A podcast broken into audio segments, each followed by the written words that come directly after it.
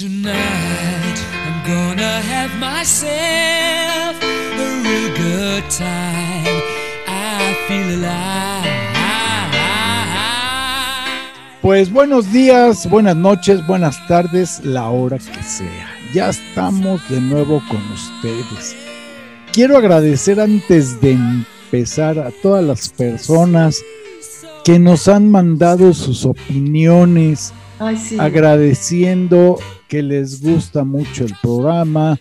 A Mario Martínez, no sé tú, de, de- de tu lado, Tash, quién este, a quién le quieres Mirna mandar? Pastrana, que es una adorada, querida amiga. Este, Mi- Mónica Stillman, Aline Menacé, Miguel Sabido, que nos ha escuchado, Ajá. ¿no? Sergio Alarcón. ¿No le dio, no le dio el patatús para No. que. Dijo que qué tiernos. Qué tiernos, ¿eh? Vuelvan a hacer otro de Miguel Sabido, ¿eh? Me Sí, no, bueno, porque te tengo la historia de cómo fue que se le vino la- a la mente por qué es la moderna Biblioteca de Alejandría. Ajá, Sí, no, eso es otra historia, pero sigamos, perfecto. sigamos, sigamos. Y hablando de la biblioteca de Alejandría, Ajá. les quiero platicar. Venga, venga. Bueno, yo no, Estasia, que está con nosotros como todos los miércoles, nos quiere platicar porque sacó prestados de la biblioteca de Alejandría dos libros. No sé. Literalmente, sí, ¿eh? Ay, sí. Entonces, cuéntanos de estos libros, Tash. Bueno, mira, uno que sí, te lo juro que parece que sí lo saqué de la biblioteca de Alejandría. Me encontré porque colecciono, nada como una colección que tiene una amiga, Mónica González, a quien mando un abrazo enorme. De verdad, ella está allá en la Ciudad de México, pero tiene raíces profundas aquí en Ensenada. Su, su familia, su mami, su papi, todos sus hermanos están aquí en Baja California. Ella Ya. tiene más de 600 libros de cocina. Se Órale. dedica a colección. Tiene un libro que creo que es del siglo XVI, o sea, casi Ya. casi es un incunable de cocina. Y tiene hasta el de Chepina, ¿no? Uy, hombre, ese es anterior. Que te oiga doña Chepina. Oye, toda una Chepina institución. adorada. ¿Cuántas mujeres aprendieron a cocinar con ella? Gracias a En paz ella. descanse. Sí, ¿Cuántas o sea, familias felices porque hizo, hizo el favor de enseñar a cocinar a cientos y cientos y cientos y cientos de personas con sus programas de televisión? de Chepina en la televisión? cocina. Ah, Porque yo me acuerdo que hacía hasta cosas, desde cosas muy sencillas hasta cosas gourmet. Sí, era una gran cocinera. Tuve el, el gusto de conocerla en casa de Alinka Zabludovsky. Eran muy, muy amigas. Alinka fue la esposa de Abraham, el hermano de Jacobo Zabludovsky. Abraham, el arquitecto, que junto con Teodoro González de León hicieron monumen- obras monumentales como el Auditorio Nacional, el Museo Tamayo, el Colegio Nacional, el edificio del Fondo de Cultura Económica. Y eso estoy hablando de en, México. en el Ajusco. En el Ajusco, sí, Ese ellos hicieron mucha más obra juntos y cada quien por su lado fuera de nuestras de nuestro país, reconocidísimos. Oye, ellos no hicieron la UPN porque la arquitectura del tanto del, eh, del fondo como de la UPN son muy parecidos. La Universidad Panamericana, No. Universidad Pedagógica Nacional. ah, pedagógica, sí, claro. Sí, que están Sí, claro, pegaditos y la, la arquitectura es, es Sí, sí, tuvieron prácticamente igual. hombres que, que tuvieron la visión no solamente de crear edificios fundamentales para nuestro país, sino que también cada uno de ellos son casi esculturas. Bueno, el remozamiento que hicieron de la Biblioteca Vasconcelos, la Biblioteca de México, también fue de ellos y ya después se, fue intervenida cada una de las famosas celdas que se convirtieron en la sede, el hogar de las bibliotecas personales de Monsiváis, de José Luis Martínez, o sea, una visión de, increíble de la administración de Consuelo Sáizar. Porque sí quiero acordarme, está la UPN bajando, UPN, el fondo y el Colegio Claro, de México, ¿no? Qué conjunto, ¿verdad? Sí, son, es, son muy, gran, muy gran, iguales, gran conjunto. Es más, está hasta lo que era antes la Secretaría del Trabajo, ahí junto a TV Azteca. Así es. También arquitectura muy similar, la de la de la Secretaría del... Sí es la Secretaría del Trabajo. Bueno, era, ya no es. Yo estuve trabajando muchos años allá en Azteca. Antes Canal 13, después Imevisión, cuando se hizo la fusión de, de esta de Imevisión, Imer y el IMCINE, que, que hizo institutos, don, don José López Portillo hizo estos, hizo Y institutos. puso al frente a su hermana, Margarita. Y puso a Margarita, el Imer, no sé, pero hasta hace unos 10, 15 años, era el único edificio hecho para, no había un edificio como tal. Tiene un estudio precioso donde cabe una sinfónica y está hecho especialmente para la acústica y todo de aquel entonces. Este mueble, como dato curioso, es que don José hizo estos estudios México, si, me- si mi memoria no me falla, para que grabara su disco, su hija. Ya ves que la hija sacó ¿Carmen? un disco, no, ¿O me acuerdo cuál el de nombre, dos? No me acuerdo, una que cantaba, hicieron este, este rollo, se cae el Imer ahí en Colima cuando el temblor Ajá. del 85 Sí. y se traslada el Imer a estos estudios que estaban ahí abandonados como elefante blanco. Fíjate. Entonces los hacen, eh, es el Instituto Mexicano de la Radio actualmente, Ajá. pero el estudio A, que es el más grande, fue hecho para esto, ¿no? Para grabar discos. De hecho, una consola ya no ha de ser la consola aquella de 64 canales, un animalazo de, consola, la, la ul- el último grito en aquella época, ¿no? Ahora debe ser todo digital, sofisticadísimo. Eh, debe de ser, y la consola a lo mejor la tienen ya casi casi que de museo. pues sí, ya es una, de museo. una ¿eh? consola de ese tamaño, vaya, en una, en un tamaño de un metro aproximadamente, en una consola digital puedes tener hasta 100 canales. Es una maravilla la tecnología. Entonces va, se van haciendo chiquitas las cosas. Acuérdate cuando uno cargaba con los LPs, los discos de acetato o vinil, ¿no? Los chavos que no sepan, pregúntenle a su papá estos discos eh, de vinil que Sí, cargaba uno, en- los metía uno en las cajas de la leche, ahí cabían Sí, muy bien, sí, y luego venían los compactos y se redujo a maleta, y ahora es. pues todo lo traes en un disco duro, en un lo- USB, en una colgando USB. del cuello, que los han hecho muy elegantes. Así, como hay unos muy, muy bonitos, como dijes. Entonces, bueno, la tecnología va cambiando. Lo más seguro es que ya sea una consola pequeña, quién sabe, ya hace mucho que no voy al IMER. Quién sabe si esa consola esté ahí. ¿Dónde está el Imer?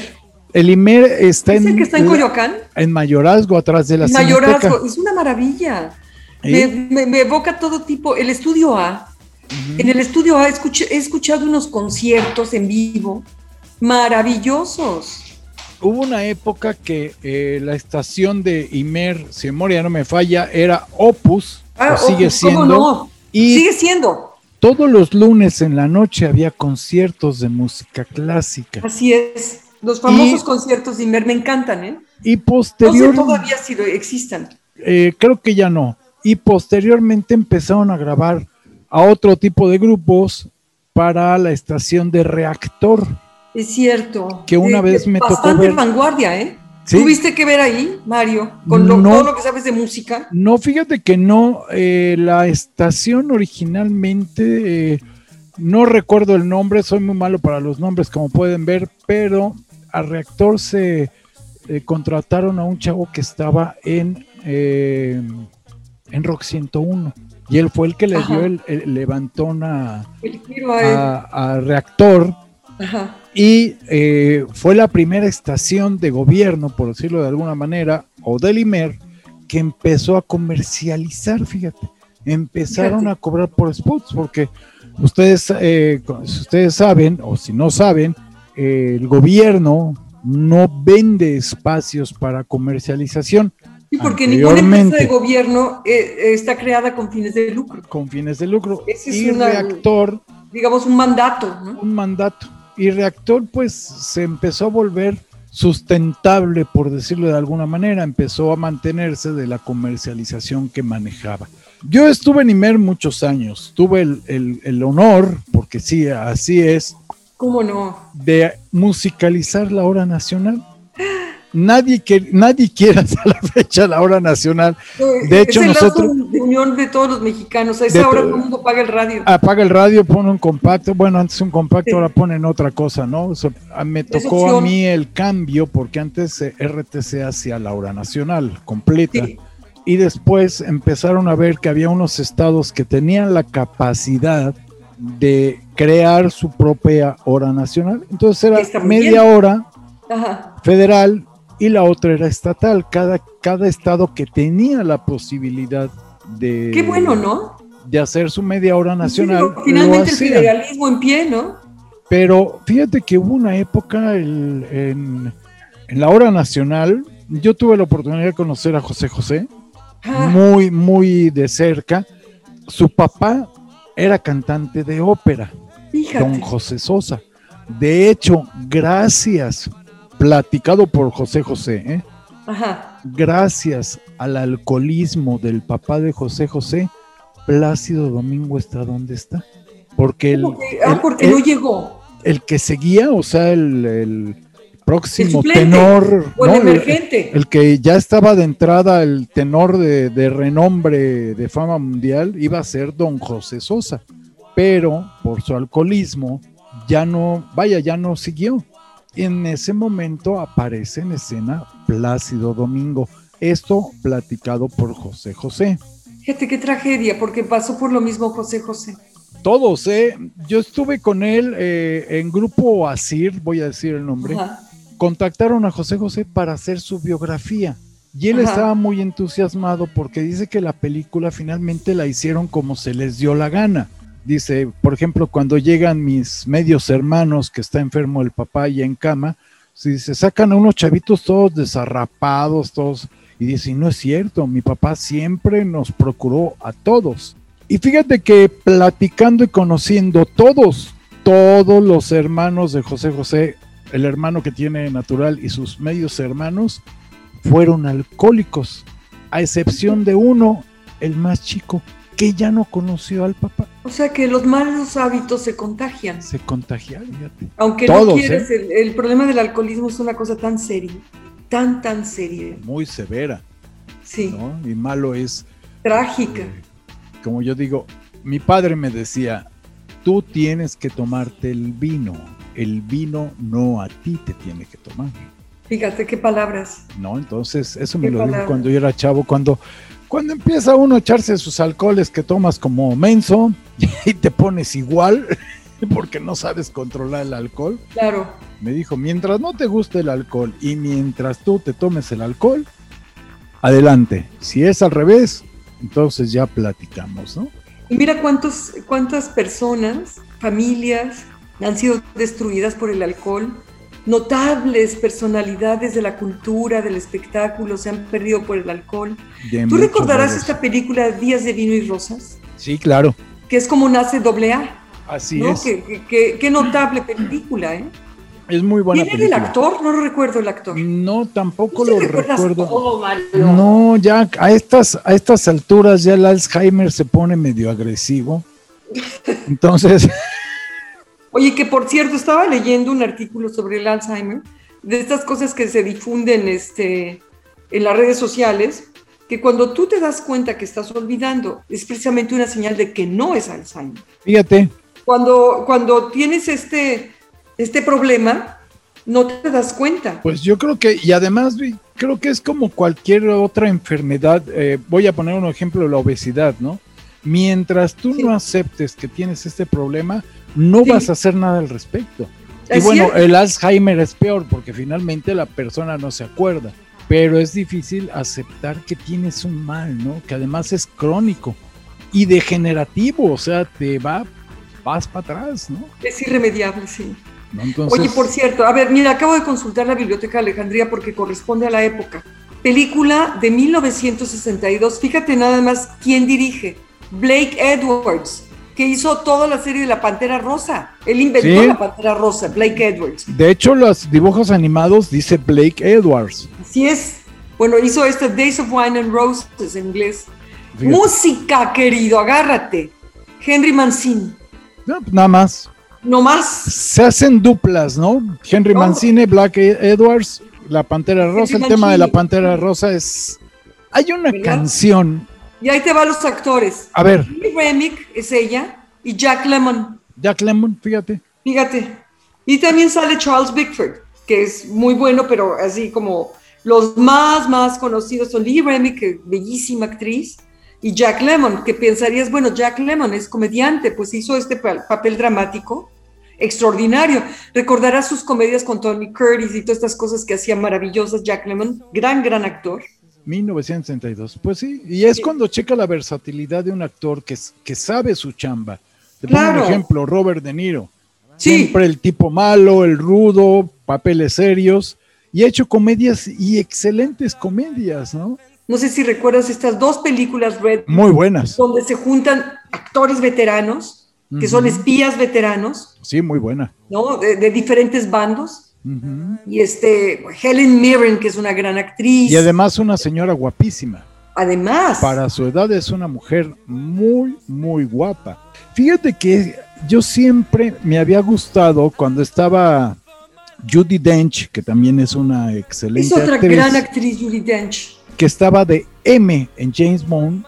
Yo decía, sería sensacional que Helen fuera la jefa de, Daniel Craig. Ya ves que se va a ella. Dije, sería excelente que esta señora entrara inglesa y todo el rollo, ¿no? Pero vaya, vamos a ver, se rumora, yo no tengo la seguridad. Eh, va a haber una película de James Bond, pero. La última que hace Daniel Craig, ¿no? Ya la filmó. La última, y además se dice que el próximo James Bond va a ser mujer. es lo que dicen, ¿verdad? Va a ser una, una chava de color. Pero también decían que iba a ser. No sé cómo decir para que no se sientan de color negra, afroamericana. Esto sería afroinglesa. No lo sé, pero bueno, una chava de color va a ser el papel. Pero también decían que iba a ser un hombre de color. Ahorita que decías de, los temas de película y todo eso, Henry Mancini, por ejemplo, La Pantera Rosa, ahorita se me vino a la cabeza que estabas diciendo tú todo esto, ¿cuántas series de televisión hicieron famosos? Ejemplo, ¿tú sabías quién compuso la canción del tema de Viaje al fondo del mar? No. John Williams. No me digas. Fue. Fíjate nada más. Hasta donde yo tengo entendido, fue el, primer acercamiento que tuvo en el mundo del espectáculo John Williams, porque John Williams fue durante años y años y años el director de la Boston Pops. Sí, fíjate nada más, la Boston Pops, qué labor hizo de introducción, de iniciación en el placer de la música clásica a miles y miles y miles, de, personas, porque fue también de las, pues si no de las primeras, pero fue de las que empezaron a tocar música popular con arreglos eh, clásicos, ¿no? Hechos por John Williams. Sí, es cierto, es cierto. Ya ¿qué, ¿qué, labor esa, eh? Ah, no, sí, ¿cuántos temas de televisión son unos clásicos que además son buenos? No porque fuera pegajosa la canción, por ejemplo, una canción sosa, pero pegajosa, La isla de Gilligan. ¿También es de él? No, pero cuánta música pegajosa que no es muy buena, pero se hicieron cosas muy, muy interesantes también en la televisión, ¿no? De, hablando ¿Sabes una orquesta que, tiene, sigue esta labor y lo ha hecho de manera, manera magnífica durante décadas ya? Eh, dos décadas por lo menos, es la la Filarmónica de Acapulco que dirige Eduardo Álvarez. Muy buena filarmónica, la de Mérida. Es excelente orquesta. Eh, y también hace lo mismo, porque Eduardo este, llevó a la orquesta eh, una serie de arreglos orquestales de música popular, de canciones populares, románticas, una cosa impresionante, y forman parte del repertorio de la Filarmónica de Acapulco. De verdad, una labor extraordinaria que creo que esa es la forma. Supongo que la de Mérida debe tener varias de Manzanero. Yo creo que sí. Yo estoy segura. Yo una vez los escuché, pero vaya, dieron un concierto de música clásica, no tocaron música popular. Pero por ejemplo, otra orquesta que era sensacional, Touch, que empezó muy bien porque eran gente de toda Latinoamérica, que se llamaba la Orquesta de las Américas. Ay, cómo no. Y era una orquesta preciosa porque además los domingos, perdón que te interrumpa, los domingos tú ibas a, lugares al aire libre y estaba la Orquesta de las Américas o estaba en, acá en la UNAM, en la sala en el Zahualcoyotl, y el director explicaba. Primero decía, a ver, todos los enanos acá, a un lado de mí, y ahí van todos los chavitos a, sentarse a un lado de, del podium del, del director, y explicaba, esta canción tiene cuatro movimientos no aplaudan hasta, esta que la quinta vez dejemos de tocar, ahí aplauden. Explicaba el por qué no aplaudir entre movimiento y movimiento. y empezaron a tocar y no faltaba el que aplaudía y aplaudía a todo el mundo y él no decía nada. Explicaba de, una manera, sí, pero explicaba de una manera tan didáctica por qué esto, por qué el otro. La que a mí me tocó fue Sherezada, y explica todo este cuento de Sherezada, el director. Si mi memoria no me falla, era fue Dieme que uno de ellos.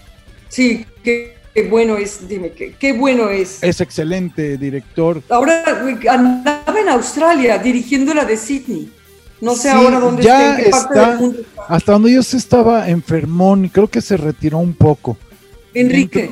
Enrique, ahorita, bueno, la que está en boga y excelente directora, mis respetos, es Alondra, de la Parra. Que hasta ahorita donde yo sé. Carlos Miguel Prieto, ¿eh? También está haciendo de las suyas. De las suyas. Alondra es, hasta donde yo tengo entendido, es la directora de la Filarmónica de París. O sea, no hay nada Fíjate nada más. o sea, es un. Te voy a decir quién es el actual director de la Orquesta de las Américas. Carlos Miguel Prieto. Carlos Miguel Prieto. Yo había entendido que había desaparecido. Igual desapareció y retomaron el proyecto. Fíjate, hay una Orquesta de las Américas, ¿no? Orquesta Sinfónica de las Américas. Orquesta Filarmónica de las Américas que fue creada en 2004. O sea, pero, Beto, a saber, yo recuerdo, por ejemplo, los conciertos que daban en el bosque de Chapultepec, la Filarmónica de la Ciudad de México.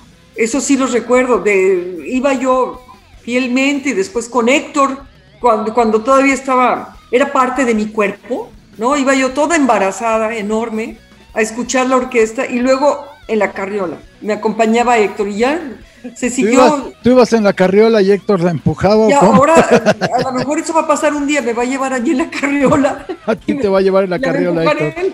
Lo sabemos, ¿verdad? No, no, no, no echemos la sala. Le mandamos un saludo a, sí, sí, sí, al buen Héctor. el agronauta. El agronauta y a su chava.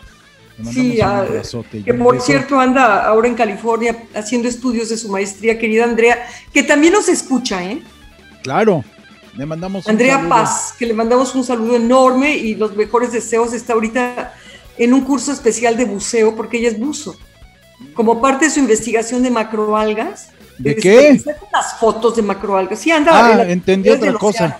Ya estoy de pelan, ya estoy de No, ya te, ya me imagino. No, ahí anda haciendo sus, estudios submarinos. Oye, qué muy buena buen Buzo. Y ahorita que dices tomando, ¿te acuerdas tú aquella frase de y no olviden de tomarse su chocolatote? Uy, Dios. ¿Quién lo decía, Tash? Eh, Enrique Alonso. ¿Pero quién era Enrique Alonso? Personificaba a... Cachirul, ¿cómo? Cachirulo. Cachirulo. Oye, tú recordarás, habrá sido tú, a las funciones que daba en el Teatro Coyoacán, dos tandas por un boleto. Claro que sí, de ahí salió. Maravilloso, reviviendo el teatro de hace. Uh, de hace tiempo, ya eran dos, dos obras de teatro, eran dos tandas por un boleto. También una, una jerarquía de, de creativos, los Alonso, ¿no? Don Ernesto Alonso, cuánta telenovela no hizo el señor. Sí. Los culebrones, como dicen los españoles. Pero qué tal, ¿eh? Que siguen siendo unos clásicos de la televisión en todos lados. Unos culebrones, efectivamente. Sí, clásicos y además con espléndida factura. Buena factura. ¿Te acuerdas tú de aquellas, las hacía don, eh, ay se me fue el nombre, Jiménez Pons hacía canasta de cuento, que, pasa, que lo, eh, estaba en en lo que fue al último Televisión Rural de México, que después se fusionó, que era propie que se fusiona cuando hacen los institutos, se fusiona, se propie con, con Canal 13, ¿no? y se hace Imevisión, ¿sí? Pero también, a ver, también existe lo que es la, la, televisión, bueno, sí, Televisión Rural de México, y está el canal este de televisión que es de la CEP. Bueno, de la CEP es el 11. ¿Mandé? El 11 es de la No, no, no, hay otro. Hay otro canal que se utiliza precisamente para dar clases y todo eso, que toma su señal durante, o tomaba su señal durante las maña- mañanas el 22. Era la famosa telesecundaria. Sí, pero creada en estos CEP. estudios que son de la CEP y es todo un sistema de televisión. En la unidad de que televisión educativa. En la unidad de televisión educativa. Esa es, esa es, exactamente. Que para tristeza de muchos y coraje de otros, mí, como yo, eh, el foro que tenía la UTE, que fue hecho por japoneses, era de primera línea. No sé quién demonios ese estudio se convirtieron en oficinas. Algún visionario, ¿verdad? Eh, por no decir la palabra técnica Sí, adecuada, dejémoslo en visionario. Sí, Sí, o sea, dices, visionario. Ya sabes que no faltamos visionarios en esta tierra se, nuestra. se daban unos cursos de televisión ahí sensacionales, edición, de todo había cursos ahí, venían japoneses a dar esos cursos de iluminación, de cámara, audio, se acabó todo eso y este visionario decidió darle al traste al foro. Ni hablar, yo creo que si los japoneses se enteran les da, les da diarrea, porque era, era última moda, ¿no? Y además no hay un foro me atrevo a decir que en México no hay un foro como el que había en la unidad de televisión educativa. En, más que nada en el CET, en el Centro de Entrenamiento de Televisión Educativa. Ahí está. Fíjate que otra, hablando de japoneses, eh, viene esto por las pesqueras internacionales, que son importantísimas las pesqueras japonesas y de todo el mundo. Acaban de quitar, digamos, la protección de eh, el nombramiento de zona protegida a la zona donde vive la vaquita marina, con el propósito de que se pueda pescar la totuaba, pero como conviven, entonces pues ya nos podemos, ahora sí, ya nos podemos despedir de la vaquita marina. Pues yo creo que sí, tan bonito. A mí me tocó ver una vez en Xochimilco, no sé si recuerdas que metieron tres, cuatro vaquitas marinas a los Que canales se las comieron. A mí me tocó ver una, pero estaba invadido primero por lirio. Entonces, Sí, finalmente. Me supone que la vaquita iba a poder, bueno, quién sabe. Pero imagínate limpiar los canales de, de aquel entonces. Contaminados, ¿no? Y contaminados. Finalmente murieron. Unos Claro. dicen que se los comieron, otras que se murieron por causas de la contaminación. Pero bueno, en fin, se han hecho muchos proyectos aquí en la Pero a ciudad. ver, la vaquita marina, bueno, total, que en paz descanse la vaquita. Pues sí, mira, una más que se va a, a los A anales de la historia de lo Así que era. es. Bueno, en fin, Oye, por cierto que, hablando de la biblioteca de Alejandría, que, ¿sabes qué me encontré? Y fue un accidente muy bello. Un libro que se llama Personalidades en la cocina. Las recetas favoritas de artistas, de gente famosa y de restaurantes que se hizo en pro de los damnificados del temblor del 85. Entonces un montón de personalidades dieron sus recetas favoritas, amistades de las personas que organizaron el libro, que además fue una asociación solo por ayudar AC, que sigue existiendo. Y este, el prólogo es de Carlos Monsiváis, que por cierto no hay ninguna receta de, de la cocina de Carlos Monsiváis. La portada es de José Luis Cuevas, de una mujer en la cocina con un gran, una gran olla, pedazo de pan y un niño que quiere meter la mano para tomar el pan. ¿no? Estos, estos dibujos de, de José Luis increíbles. Imagínate, del este libro? 85. del 85, pues sí. ¿Quién Sí, y vienen recetas de las personalidades que menos te imaginas. Hay este, recetas de Jacobo Zabludovsky, de lo que le gusta a él, ¿no? No supongo Ajá. que nunca estaba en la cocina Jacobo, ¿no? Que además, ¿Quién este? A lo sí. mejor era los domingos, como muchos papás eh, que hacemos el, el desayuno o la comida, ¿no? ay, pues a lo mejor. ¿No? Mira, de. Raúl Astorichela, su mujer. ¿Cómo ves? ¿Quieres que te lleve por el camino de los recuerdos increíbles? Augusto Benedico, Mira nada más. Cantinflas, Mira, chato. Ernesto Alonso, Don Ernesto Alonso. sí, también. Jaime Almeida Aportó recetas. Ese, ese sí sabe de música, Tash. Pero, hombre, Esas, esas no son, esas no son, Ay, mira, no son tonterías. Ese señor sí sabe de música. Sí, no, yo me acuerdo de encontrármelo allá en Ayuntamiento y también en Radiópolis. Qué caballero, Un siempre tipazo, la ¿no? sonrisa. ¿Mandé? Un tipazo, ¿no? Según me platicó. Genial. Te sigo platicando. Rigo Tobar Pues, ¿qué hacías? también aportó. Sirenas, sire- sirenas hacia el señor. Sí, sirenitos, sardinas, ¿no? Sardinas, receta. Qué malos somos. Ah, Olga Guillot. Fíjate, Sí, dona- doña Olga era cubana, ¿verdad? sí, Según sí, mi claro. memoria, sí era cubana Olga Guillot. ¿no? López Tarso, que Fíjate, todavía, López Tarso. que todavía empieza en algunos momentos de su vida su, su mañana, ya que quebró la mañana, como dicen en Aguascalientes, con un tequilita. Fíjate, ¿Mm? a lo mejor hay que hacer eso para conservarnos. En Pues alcohol, pues, está genial, don, sí, conservado en alcohol, don, Nacho. Sí, Wolf Rubinsky, Fíjate, Walt Rubinsky. sí, Walt Rubinsky eh, Sí, y sí. eh, su, su tono de voz muy peculiar, ¿no? Muy, sí. muy- tenía una voz muy peculiar, Don Wolf. Era argentino o algo así, mexicano no era, según yo. No, era argentino. Era argentino, ¿verdad? Era argentino, sí. Pues ahí está mi tesoro. Me encontré Oye, pues esto con, ya- con un enorme cariño porque estoy viendo las recetas de gente que hemos conocido, de algunos que conocemos, gente que ya se nos fue, y es recordar este, de todos estos personajes fundamentales de la cultura mexicana. Y cuando hablo de la cultura mexicana, no me estoy refiriendo, ajá, el museo y la No, no, no. La cultura mexicana es lo que construimos todos los días, todos. Lo que nos da identidad como nación, como pueblo, como país. Todos estos Sí. que nos han ayudado a crecer, muchos crecimos viéndolos, escuchándolos, leyéndolos también, y nos han conformado como el pueblo mexicano que somos, con nuestros claroscuros. A veces somos más oscuros que claros, pero todos estos contrastes nos hacen especiales en el contexto, en, digamos, en el gran concierto de las naciones y los países y los pueblos. Ya me eché mi speech. ¿ok? Ya me dejaste callado, ya para qué. Hay que termine Stasia el programa, ahí se ven. Oye, Tash. ¿quién es? ay, qué bueno, ya te habías tardado. Adiós, ya ¿Verdad que sí? vete. Oye, Bueno, pues Tash, ahí está. Oye, por cierto, dime. alguien que quisiera conseguir el libro Personalidades en la Ah, cocina. eso es lo que te iba a decir. ¿Quién lo edita? ¿Dónde se consigue? Te voy a decir, este libro, inconcebible, inconseguible, perdón, inconcebible, también inconcebible, porque, bueno, ¿quién hace ahora? Es de Editorial Diana, es de 1985. Lo hizo la Fundación Solo por Ayudar, AC, Asociación Civil. Este libro solamente en librerías de viejos.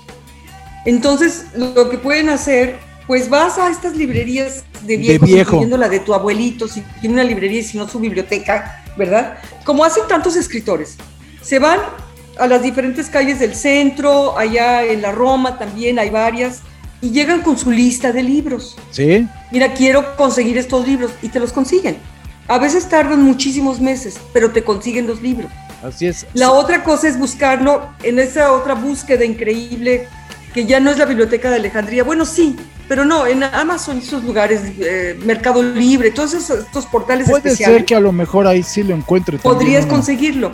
Que por cierto, cada capítulo está acompañado este, o antecedido o, o lo abre otro dibujo de José Luis Cuevas, que era genial José Luis. Mira, platicar con él sobre literatura y sobre cine. Era increíble, José Luis, increíble. Además su Qué hombre más parsimonia, ¿no? culto. Su parsimonia, muy tranquilo. Y su claro. sentido del humor, Muy... gran sentido del humor. Sí, sí, sí. Sí, También sí, sí. Tuve la ocasión Teníamos el hábito de pasar las tardes, los domingos por la tarde en su casa tomando café. Era una casa abierta.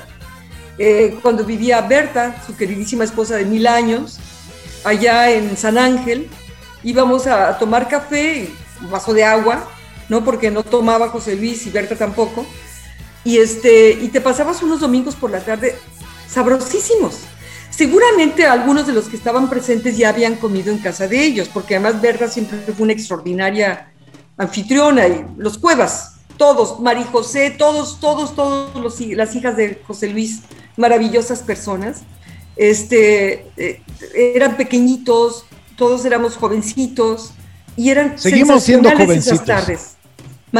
Éramos más siendo- jóvenes. Éramos más jóvenes. Mi Más papá, jóvenes. mi papá decía y muy sabio, se arruga el cuero, pero el corazón nunca, Exactamente. ¿no? Y ahora, eso de que se arruga el cuero, no, pues nada más lleva la, la historia de tu vida escrita.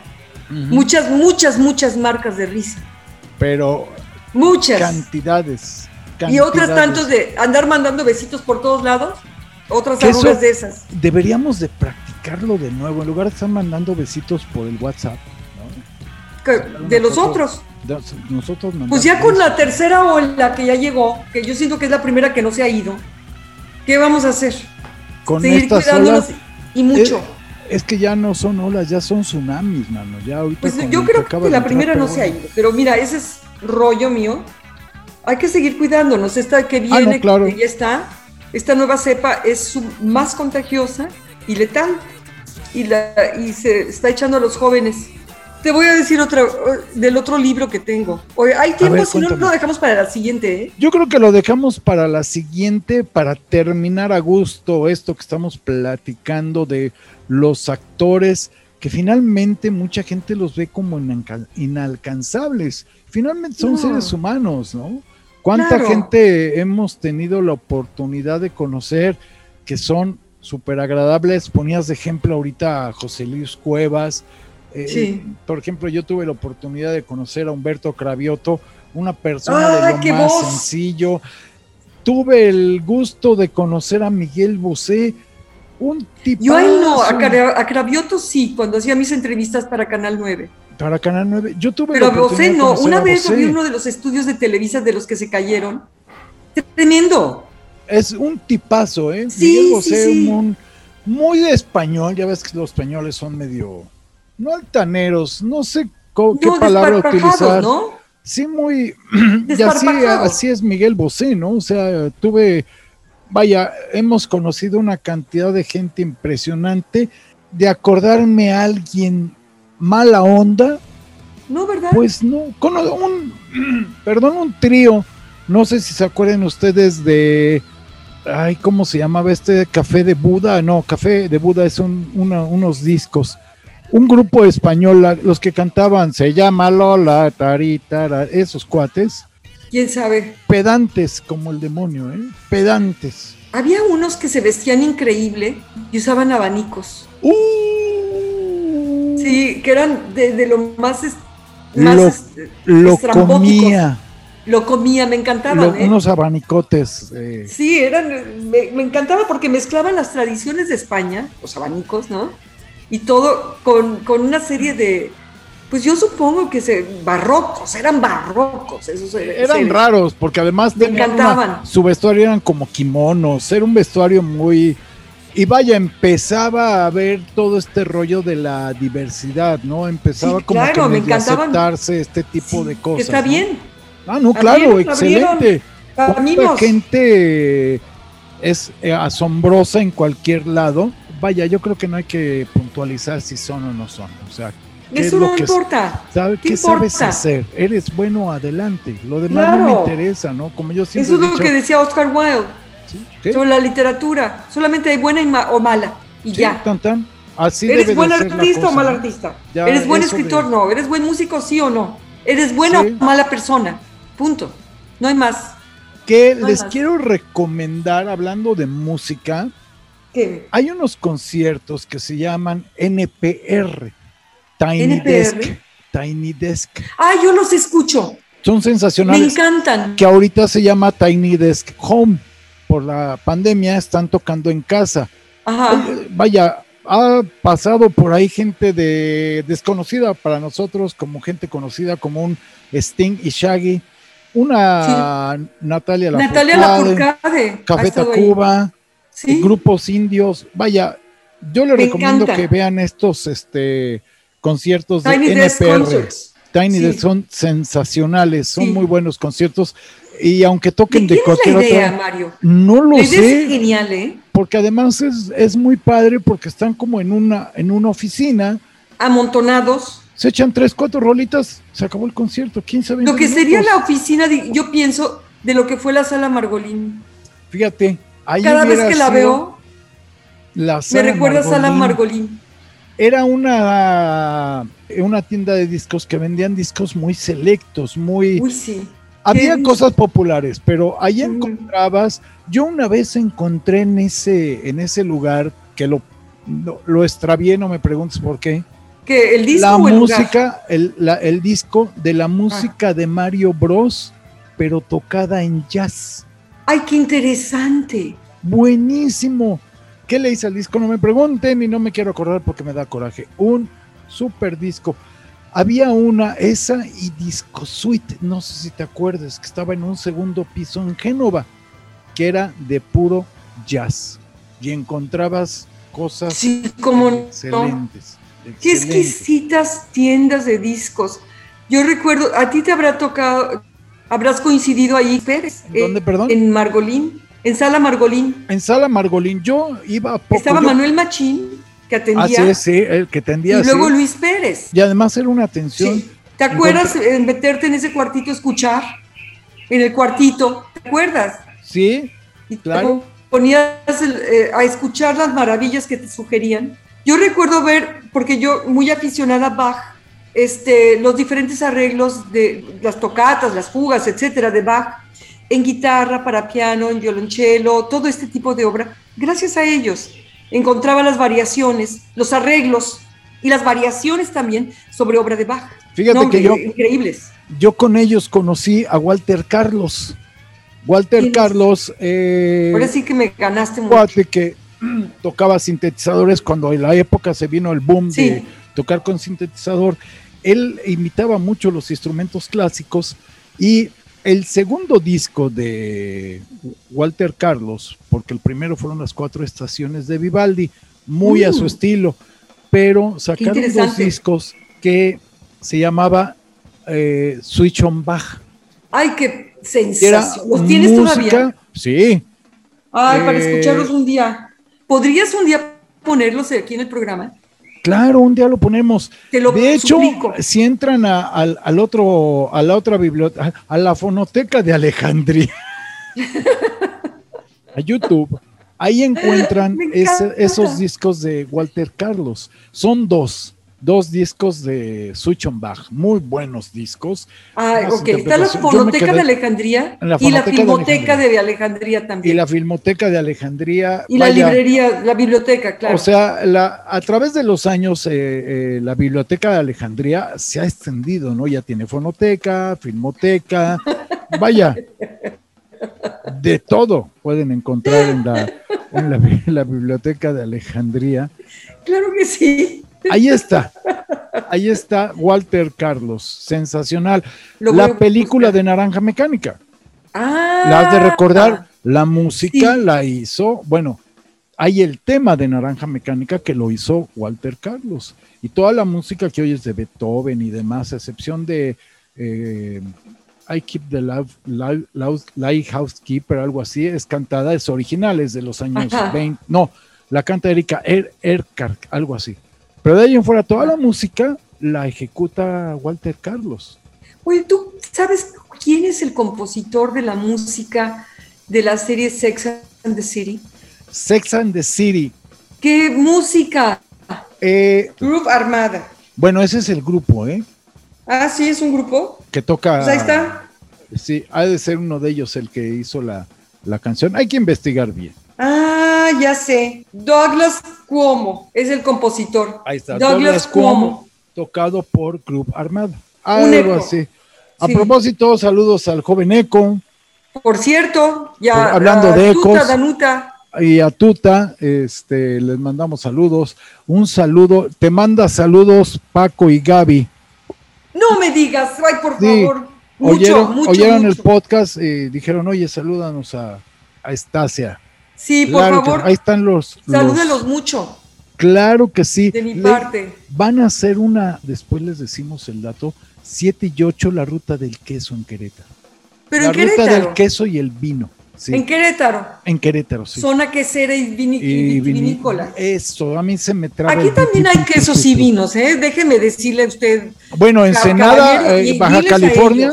Baja California es Sí. este también digno, digna representante del vino.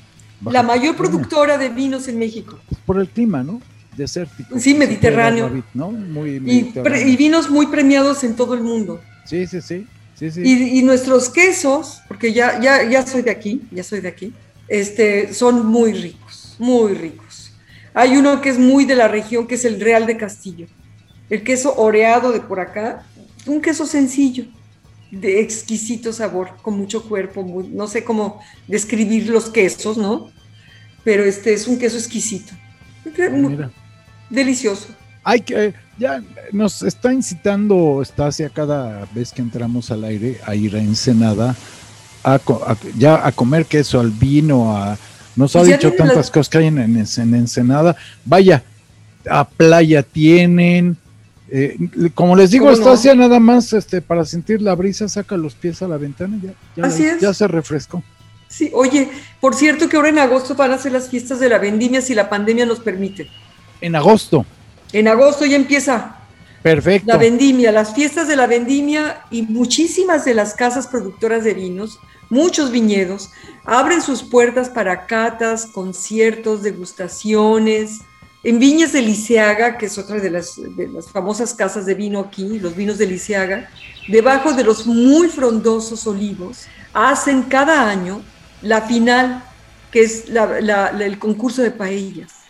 Y te Ay, sientas bajo los mujer. olivos y al- después de que premian a todos los que concursan, que son como 100, no sé cuántos son, tú comes las pruebas, vas probando de casa, de, de puesto en puesto, la paella que participó. Y hay muchos puestecitos con todas las eh, casas de vinos, con todos los viñedos que presentan sus vinos también. Y tienes tu copita y te van dando un traguito. Pues ahí está. Según yo, en estas fechas también es la del queso y el vino aquí en Tequisquiapan. Que ya está muy, ya está muy Es la época. comercializada. Ya está muy comercializada. Habrá que ir a Todas. Ensenada. Habrá que ir a Ensenada a ver qué tal. Todas allá. están comercializadas porque de eso se trata, Sí, pero acá dar a conocer. Como que ya no me gustó la última vez que Ya fui. no, ah, bueno, ya no era he ido, el- pero- ese encanto, ¿no? De, de la feria del queso y el vino. Vaya, con esto hay que comercializar, dan a conocer los vinos, los viñedos de ahí que no son muy conocidos. ¿no? Ensenada, ¿cuántos son? No, es que tienes que subir hasta, ahora sí que subir hasta arriba y luego bajar para abajo para llegar a Ensenada. Así es. A menos que cruces con el, ¿cómo se llama? El ferry. Sí, pero aquí no, como estamos del lado del Pacífico, le das la vuelta a la península en el ferry si quieres. No llega. No, pero está, está padre porque mira, primero subes, vas, subes para arriba. Vas a Y luego, luego agarras la bajadita y llegas a Ensenada. Le das la luego vuelta te a la sigues hasta península. Cabo San Lucas. Pues Así. Tash, nos Querido. tenemos que ir, no sin antes recomendarles escuchen a los agronautas. Cierto. Excelente programa. Óiganlo, agronautas.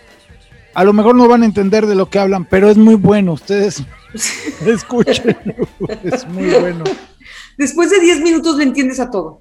Des- ah, y Ok. si no, le preguntan a Héctor, oye, no entendí esto y se lo hacen. Sí, y ya, O porque además son o los súper abiertos. colaboradores con Héctor. Sí, sí, Eh, sí, pueden súper abiertos, buena onda todos. Como Sí, nosotros, Así es, ¿no? Nosotros somos adorables, Somos la buena onda. adorables. Vaya, cada vez que terminamos de grabar hay que limpiar el monitor porque está lleno de miel. De moscas y ¿Cómo hormigas. No, eh, eh, sí, pero es de la miel, no de nosotros que estemos mosqueándonos. porque somos tan dulces, Sí, sí, sí, sí, o sea, sí. todos no, mosqueados.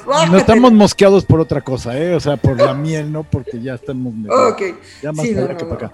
Pues nos cuidarnos. ¿no, Mario?